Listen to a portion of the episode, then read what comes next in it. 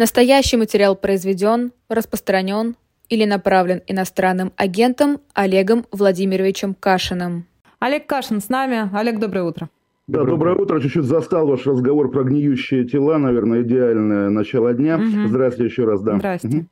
Ну, у нас он начался просто чуть-чуть раньше, поэтому мы тут много уже чего о чем поговорить успели, но и об этом тоже в том числе.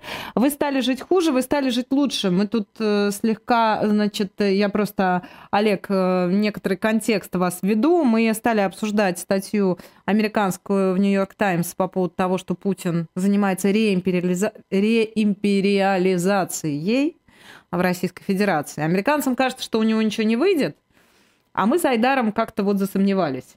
Вот, американцы там в основном про что говорят? Про там, отсутствие сильной экономики, отсутствие мощной армии и так далее, и так далее. Но нам-то кажется, что общем, правительства. при помощи да. репрессий можно все эти вопросы порешать. А, и вы стали жить лучше, вы стали жить хуже, хуже 86%, лучше 13%. Ну, я предполагала, что это 90 на 10. А вот эти, которые 13 стали жить лучше, вы не могли бы просто написать за счет чего? Ну, я просто вот комментарии бы сейчас почитала. Что такого хорошего произошло в вашей жизни, изменилось, что у вас аж 13% и вы лучше стали жить? Может быть, вы тот самый контрактник или доброволец, или его жена, или еще что-нибудь. Может, у вас белая лада появилась. Как вариант. Ай, да. да, Олег, ну что, а что мне сказать, Маш? Что ты, что ты от меня требуешь здесь? Ничего ну, не что? требую. Ну, люди могли, люди могли жить, э, стать, их жизнь могла улучшиться, но получил человек новую работу, не обязательно контракт Ну ладно, Господь с ним, это я в комментариях ситуации. почитаю, да. А, а, да. Олега Кашина давай подключать Олег, ну смотрите, 70, 70 лет э, Советский Союз просуществовал, да, э, по-моему, здесь не было особо сильной экономики, ну, в начале там, правда, конечно, да, эффективного правительства и так далее, все это строилось на репрессиях и на страхе в большей степени, просуществовало хоть хоть э, говорили, что вот-вот э, рухнет, вот-вот что-то с ним произойдет. Э, тут говорят сейчас то же самое про Россию. Какие перспективы вообще в нашей стране?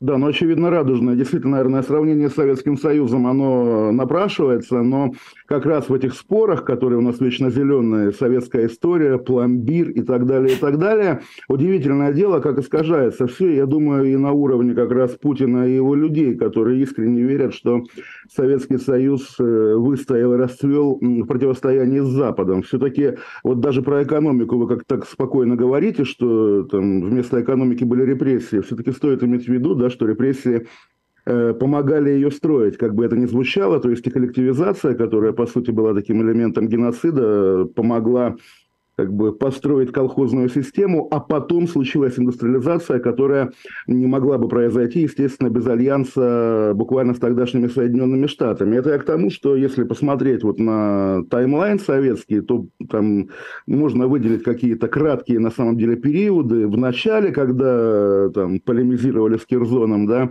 ультиматумы ему, его потом уже после Второй мировой поздний сталинизм, когда на грани Третьей мировой, да, там и Корейская война, и Речь, Черчилля тоже это лет 7, да, ну и потом самое начало 80-х между Афганистаном и появлением Горбачева. То есть, дай бог, 15 лет из 70 было противостояние с Западом. Все остальное, повторю, индустриализация американскими силами буквально за счет того, что отобрали, отобрали у народа Вторая мировая, вообще союзничество, потом Хрущев-Брежнев, вполне такое существование, вплоть до покупки зерна. Ну и эпоха Горбачева, понятно, вполне также союзничество. Оказывается, Советский Союз большую часть своей истории, самую успешную часть своей истории был ну, неполноценным, может быть, элементом западного мира, но, по крайней мере, важным его партнером. А без партнерства он, собственно, не раз рисковал зачахнуть, как это было в том же начале 50-х, допустим. Поэтому как раз вот идея, что а давайте будем как бы одни против всех, да, и все будет хорошо, ведь было же хорошо в Советском Союзе. Нет, это как бы абсолютная иллюзия, которой, как я наблюдаю с удивлением, слишком многие живут в наше время. А с чего Путин вдруг этой иллюзии? В какой момент, как вам кажется, он поддался своим этим иллюзорным фантазиям и начал заниматься реимпериализацией, если вы согласны с этой оценкой?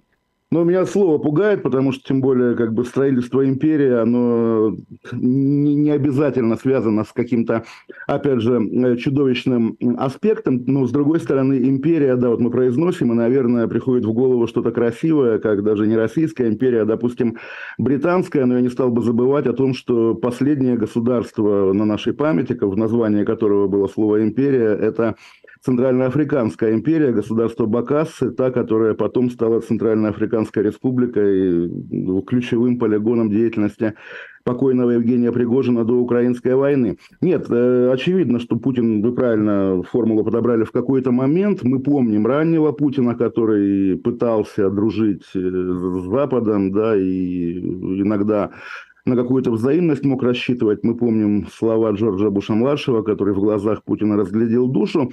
И здесь, ну, мы, опять же, если как-то берем официальную российскую историографию, наверное, поворотной точкой публичной можно считать Мюнхенскую речь, что ее сопровождала там, диску, дискуссии разные, когда, там, где это было, по-моему, в «Коммерсанте» того же года, 7 или 8 да, да, за, э, за кулисные разговоры Путина на каком-то саммите, где он говорит, что если вы посмеете намекать даже на вступление Украины в НАТО, то, соответственно, будет война. Ну, по крайней мере, тогда это звучало совершенно как бы даже не сенсационно, потому что слишком фантастический был сценарий. Вот. Я на самом деле, помимо вот этого понятного разговора о том, что Путин хотел быть членом клуба ведущих мировых держав, а его не взяли, если честно, грешу на поколенческое, потому что как раз в те годы, когда ему было комфортно с мировыми лидерами, с западными лидерами, тогда у власти во всех странах были плюс-минус его ровесники, да, люди, с которыми он мог разговаривать на одном языке. А здесь уже дальше рассинхрон, вызванный особенностями особенностями нашей политической системы. Тот же Буш, о котором мы говорили, был уже сколько? Три или четыре президента США назад. Сменилась неоднократно власти во Франции и Великобритании, и везде. Да? И только один Владимир Путин а сегодня наблюдает людей, которые ему буквально в дети годятся да? во главе других стран. Ну и отношения с людьми этого поколения, конечно, э, уже выстроить невозможно было бы, даже если бы не было той реимпериализации, о которой вы говорите, просто потому что люди говорят на разных языках, языках, и у них как бы ментальность устроена принципиально по-разному. А с кем ну, сложнее в этом Байден смысле? Же... С кем сложнее? Вот с этим молодняком, типа Макрон, Зеленский, да? Или вот с этими стар... стар... хотел грубо сказать, стариками, типа Байдена? Ой, ну Байден, да, как бы особенная фигура, немножко рушит мою концепцию, конечно, но как бы, как бы скажу... Ну, Трамп скажу, туда же, Трамп тоже Нет, Трамп-то нормально, да, и как-то все считали, по крайней мере, Трампа лояльным Путину. Нет, давайте считать, что Байден за скобками, потому что у Путина с ним не было никаких контактов, и Байден уже пришел как бы в состоянии этой печали, этого печального разлома. Но еще, если как бы рушить эту концепцию возрастную, стоит помнить, что в сыновья Владимиру Путину годится и Ким Чен Ын, но как бы да, с ним угу. почему-то с ним почему-то проблем нет. Нет, ну понятно, да, согласен, что, наверное, комплекс причин, в том числе, да, возрастной, уверен. И если как-то формально отвечать на ваш вопрос, а когда Владимир Путин понял, что никакого другого выхода, кроме вот этого, у него нет? Наверное, ответ, наверное, когда он умер, да, по, по, версии профессора Соловья. Угу. А mm. в этом смысле, а какой нарратив у этих молодых политиков? Как вы это понимаете? Они вот все такие за демократию, за свободу или есть какие-то еще э, характерные черты? Ну, ну да, как кто это у нас? Это Макрон, это, наверное, Риши Сунок, которому там чуть за 40. Да, это да. Э, наша девушка итальянская, это Зеленский, да? Мелани. Правильно? Угу. Кто-то, кого-то да. я забыла? Канада, Канада. Канада, да, Канада. Ну, Канада там вообще особенная история, как мы знаем, в общем, да. Да, нет, ну а что касается нарратива, наверное, тут немножко можно перескочить его как бы следствие, да, следствие перемены системы координат по сравнению с той, в которой жили люди предыдущего поколения, мы наблюдаем, по-моему, да, на израильском направлении, когда вдруг оказывается, что незыблемые для, опять же, для, там, не знаю, даже не 90-х, нулевых вещи, незыблемое представление о противостоянии на Ближнем Востоке, о добре и зле, там вдруг оказывается сломано, и люди, как раз, которые живут, вот, собственно, в, в этом нарративе про угнетение меньшинств и про, соответственно, прежние, да, архаичные государства вдруг оказываются в большинстве, не только в политическом классе, но и, собственно, там, в международной интеллигенции, скажем так. И повторю, да, что э, настроение израильтян нынешнее, которое, ну, собственно, несмотря на все лишения, на все беды, мы выстоим, как выстояли в 67-м или 73-м, да, оно все-таки представляется чуть-чуть наивным и рискованным, потому что люди, варясь в своем э, израильском величии, да, не замечают, насколько изменился мир, и это ведь тоже может сыграть с ними злую шутку, да, как сыграл, допустим, с армянами на каком-то этапе, mm-hmm. хотя, понятно, масштаб, масштаб не сравним. Mm-hmm. Э, ну, я, собственно, хотел вернуться вот к этому э, мнению профессора американского по поводу институтов российских и сколько еще Россия может просуществовать и простоять в, в таких условиях, да? Собственно, вот как вы думаете? А он говорит, он говорит, что долго или недолго? То есть звучит, конечно... Он говорит, что как бы слишком много переменных, которые слишком много симптомов, да, того, что, ну, недолго, ну, потому что не может система вот э, такая вот больная сякая, да, прожить и просуществовать долго, и тем более расширяться. Ну, с другой стороны, мы можем вернуться в весну 22 года, когда общим было мнение о том, что и российская экономика осталась совсем чуть-чуть и российскому государству, и сейчас задним числом можно посмеиваться над, допустим, деколонизаторами, которые расстилали карту Российской Федерации и прикидывали, какие государства на ее месте могут возникнуть. Но вот я вспоминаю себя год назад и думаю, что даже такого рода сценарии не казались фантастическими. А сейчас, поскольку, ну, действительно, э, психологически, может быть, наверное, все успокоилось, не знаю, насколько это хорошо, наверное, тоже можно считать следствием и ухода э, украинской военной темы с первых полос международных медиа, но и вообще общего ощущения, ну, наверное, усталости да, от войны.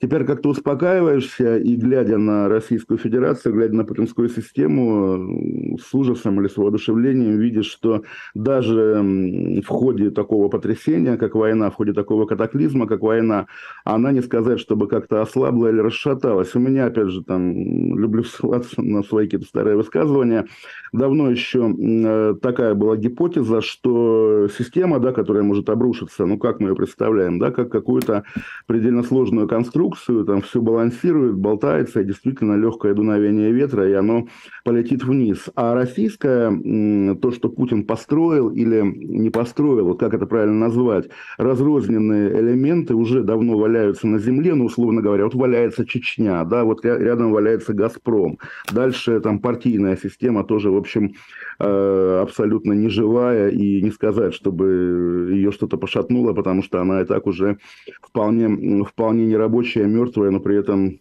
находится на месте своем. И может быть, да, вот такую, естественно, одичавшую, деградировавшую в сравнении и со стартом путинской власти, и с 90-ми, и с перестройкой, такую одичавшую, деградировавшую систему разрушить труднее, потому что, ну, как, как ты разрушишь то, что уже, в общем, не вполне, не вполне э, в рабочем состоянии.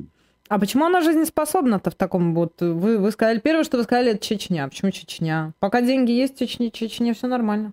Чечня – это образец. Нет, ну вот тоже разговор о том, пока есть деньги, можно предположить, что они скопили их достаточно, по крайней мере, чтобы на наш и на их век хватило. А с другой стороны, а, как не раз говорилось, у простейших организмов, если уместно называть деградировавшие, еще раз повторю, деградировавшие еще раз государство простейшим организмом, естественно, возможностей выживания всегда больше. Ну, собственно, в скобках, опять же, замечу, что мы наблюдаем это, наверное, на примере Хамаса и Израиля, допустим. То есть, да, легко представляю себе уже там менее благополучную Российскую Федерацию, в которой, условно говоря, не каждый может позволить себе поход во вкусная точка, и тем не менее, да, она может существовать еще много-много лет, потому что, ну а что вы с ней сделаете, да? Вот. А в, в эпоху э, того, что тогда называли цветными революциями, помним, что в Кыргызстане, да, в самом демократическом государстве э, Центральной Азии mm-hmm. революций было три, да, по-моему, или четыре, но, по крайней мере, вот подряд они регулярно кого-то свергали. Рядом Туркменистан, в котором их было ноль. Почему? Потому что вот как бы под фонарем легче искать, да, чем больше свободы, тем больше возможностей для протестного движения. А если как бы нету воздуха вообще, то и власти ничего не угрожает. Понятно, что Россия, Россия не, не, не Туркменистан пока, по крайней крайней мере. Но вот те угрозы, о которых мы как-то привыкли думать применительно к каким-то государствам, да, ну, там, когда тоже модно было говорить, вот в Киеве был Майдан, значит, и у нас будет. А откуда ему взяться, если, опять же, нету питательного для него материала? Поэтому, да, рассчитывать надо, что путинизм продлится долго-долго-долго, а потом, да... Что такое питательный материал, Олег? А, все что угодно в данной ситуации. То есть, допустим, очевидно, Владимир Путин питается энергией общественного раскола, да, то есть Э, на днях праздновали День народного единства, произносились по этому поводу речи, из которых, собственно, понятно, что и у них у самих представление о народном единстве довольно размытое, но совершенно очевидно, что, там, начиная с давних-давних пор, глубоко еще до военных, важнейшим источником как раз даже и легитимности, наверное, для путинской власти было вот это противопоставление там, большинства лояльных россиян какому-то либо меньшинству нелояльных, либо внешнему врагу. Это сплачивает, да. Что еще можно считать питательным материалом? Ну, когда-то этим была нефть, но, наверное, сегодня ее значение, нефть, наверное, в значении вообще э, сырьевая экономика, да, наверное, снижается, и легко представляешь себе, повторю, что там вы спрашиваете аудиторию, кстати, как она отвечает, э, стала ли она жить лучше или стала, стала жить хуже, да любое снижение, наверное, можно, снижение уровня жизни можно не считать снижением, потому что в самом деле там сложная ситуация, война идет, враги кругом, поэтому в этом смысле также трудно считать, трудно считать зависимость Путина от благополучия бытового граждан а, прямой зависимостью, да. Поэтому нет, наверное, да, ненависть, зло, буквально Российская Федерация как сущность, которая множит зло, этого достаточно. На этом можно еще долго-долго-долго ехать.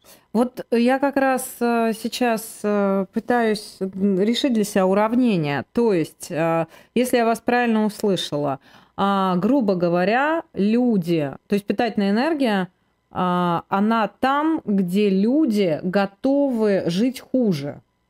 Вот они к этому готовы и морально, и физически, или они просто не жили никогда хорошо.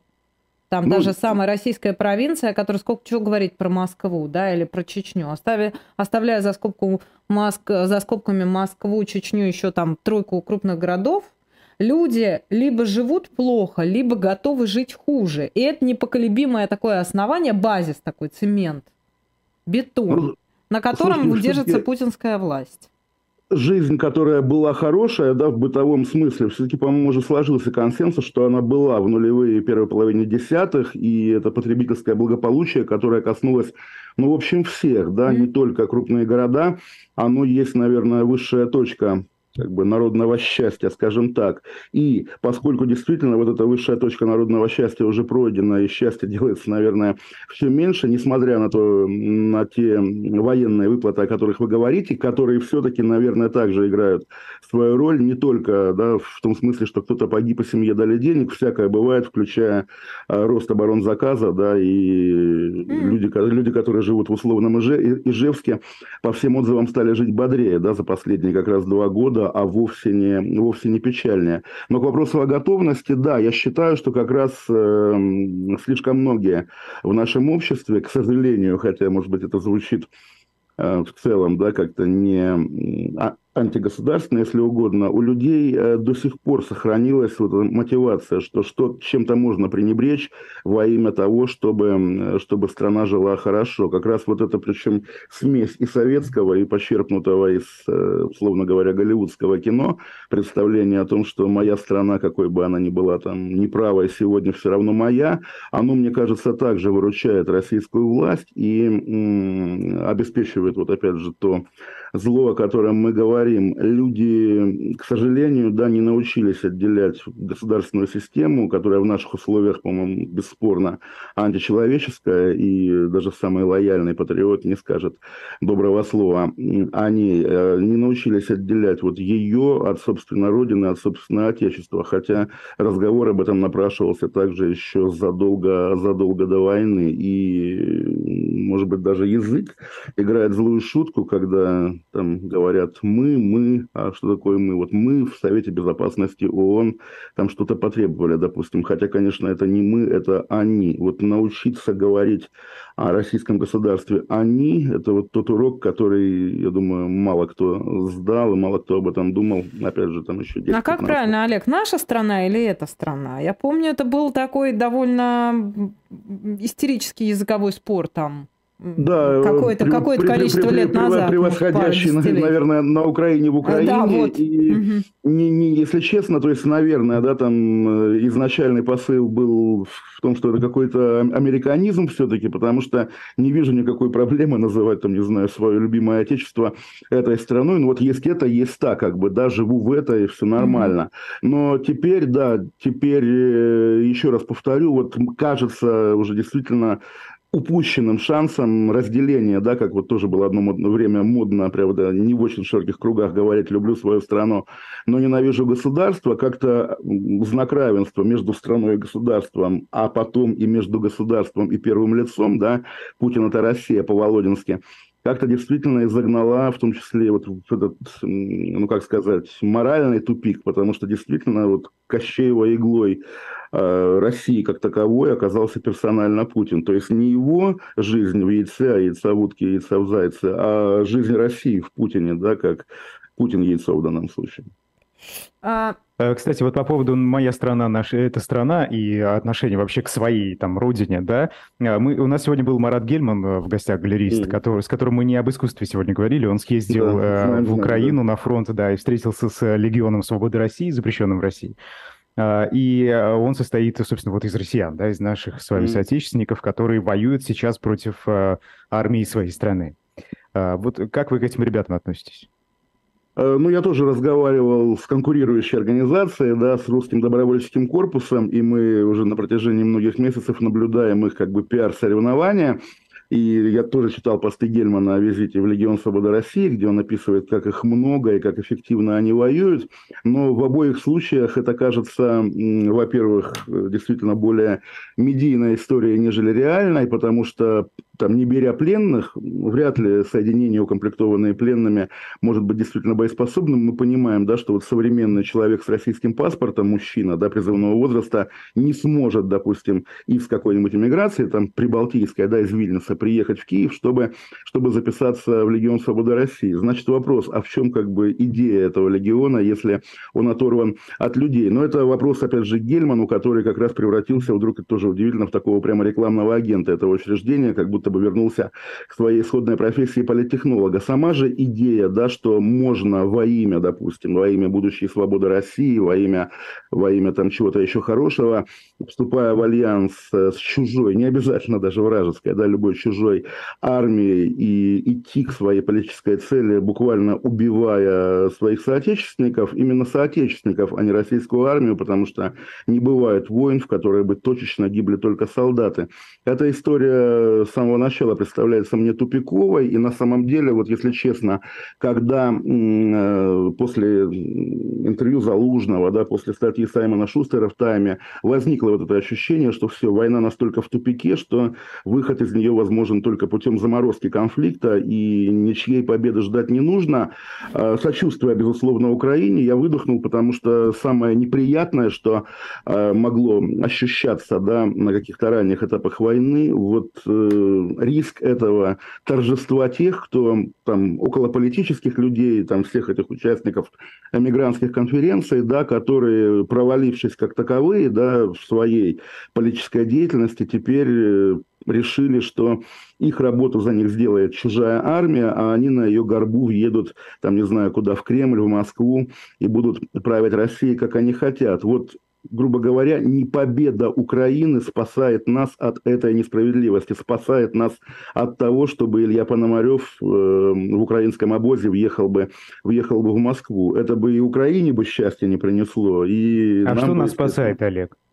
Э, вот это, как, как вы сказали, реимпериализация, да, которая на практике оборачивается тем, что Россия гигантская, инертная и не меняющаяся стоит в веках как таковая. Стоит в веках как таковая, раздражает, как также, собственно, там, пять минут назад было сказано, что она питается злом и ненавистью, да, но тем не менее если бы это зло, это зло было поставлено на службу каким-то международным авантюристам и жуликам в диапазоне как раз от Ильи до Марата, прямо скажем, то я не думаю, что было бы лучше, скажем так.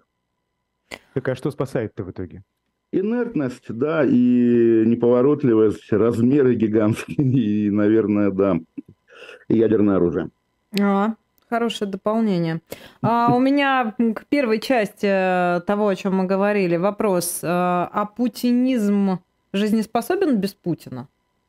Ну, на самом деле, поскольку нет никакого путинизма, нет идеологии путинизма, нет системы ценностей путинизма, и то, что принес Владимир Путин в российскую политику, как раз связано с абсолютным отсутствием любых ценностей, с заменой их всевозможными фейками в диапазоне от новой путинской версии Второй мировой войны, которая, опять же, даже от советской официальной отличается в принципиальных моментах до псевдоправославия, которым сегодня подменено э, оригинальное православие, скажем так. И поэтому здесь как раз есть оптимизм. Э, путинизм, то, что мы называем путинизмом, то есть вот все, что все, от чего тошнит, скажем так, э, значительное, по крайней мере, уйдет физически с Владимиром Путиным. Еще раз также скажу мысль, которая неоднократно звучала, надежда, да, если увязывание политических каких-то планов с физической смертью Владимира Путина, это, наверное, не очень как бы героическая философия, да, а пораженческая в какой-то мере, но, тем не менее, гораздо более реалистичная, чем какие-то другие программы, да, которые разными людьми формировались. Поэтому, ну, что остается делать? Ждать нашего 5 марта.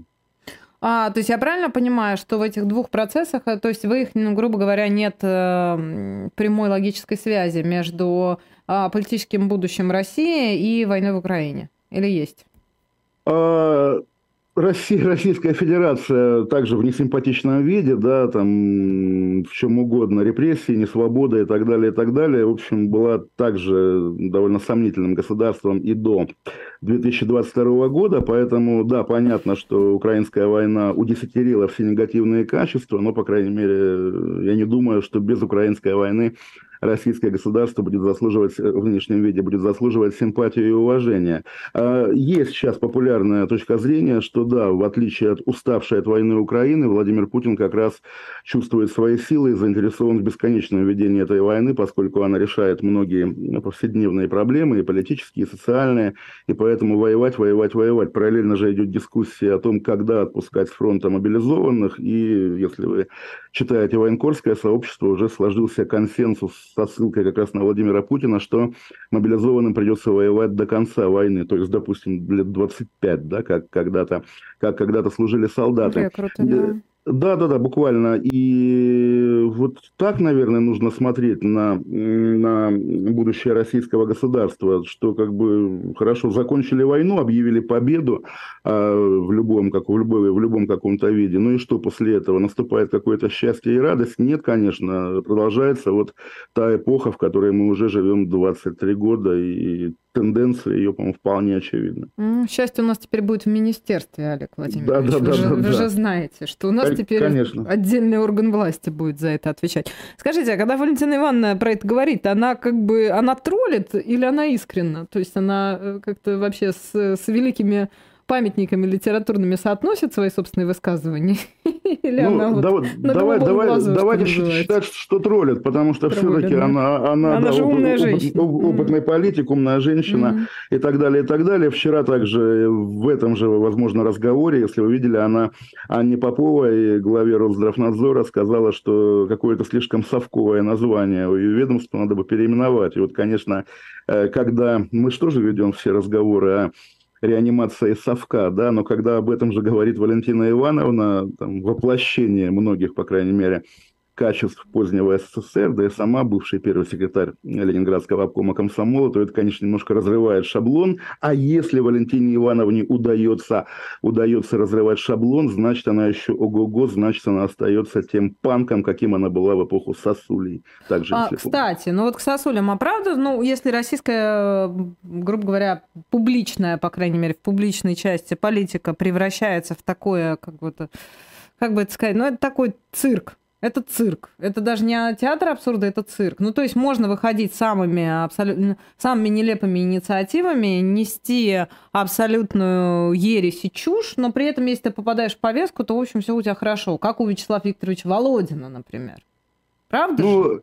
А, разные бывают судьбы, все-таки есть Вячеслав Володин, а есть, допустим, Дмитрий Рогозин, который по ощущению, да, претендовал на какую-то роль в ведении специальной военной операции, а в итоге выпал, и, очевидно, вот все его попытки, я просто подписан на его телеграм-канал, и сегодня прочитал его гигантское высказывание о том, да, что все арабы, значит, арабские страны бросили, бросили Палестину, вот и у нас поэтому вот все всех бросают, у нас тоже нет союзников, поэтому мы должны побеждать Украину. То есть вот такого рода, опять же, мыслительный процесс, который идет у всевозможных людей в российской власти, вот я бы даже не стал называть это цирком, это же действительно уже какой-то ад, и какие-то, повторим эту метафору, да, или не метафору, вызван главной, главным постом высказывания профессора Соловья, да, загробное существование российской системы, да, поскольку вот умер Путин или не умер, да, они там все мертвые. Более того, вот говорить это о троллинге. Вчера была там,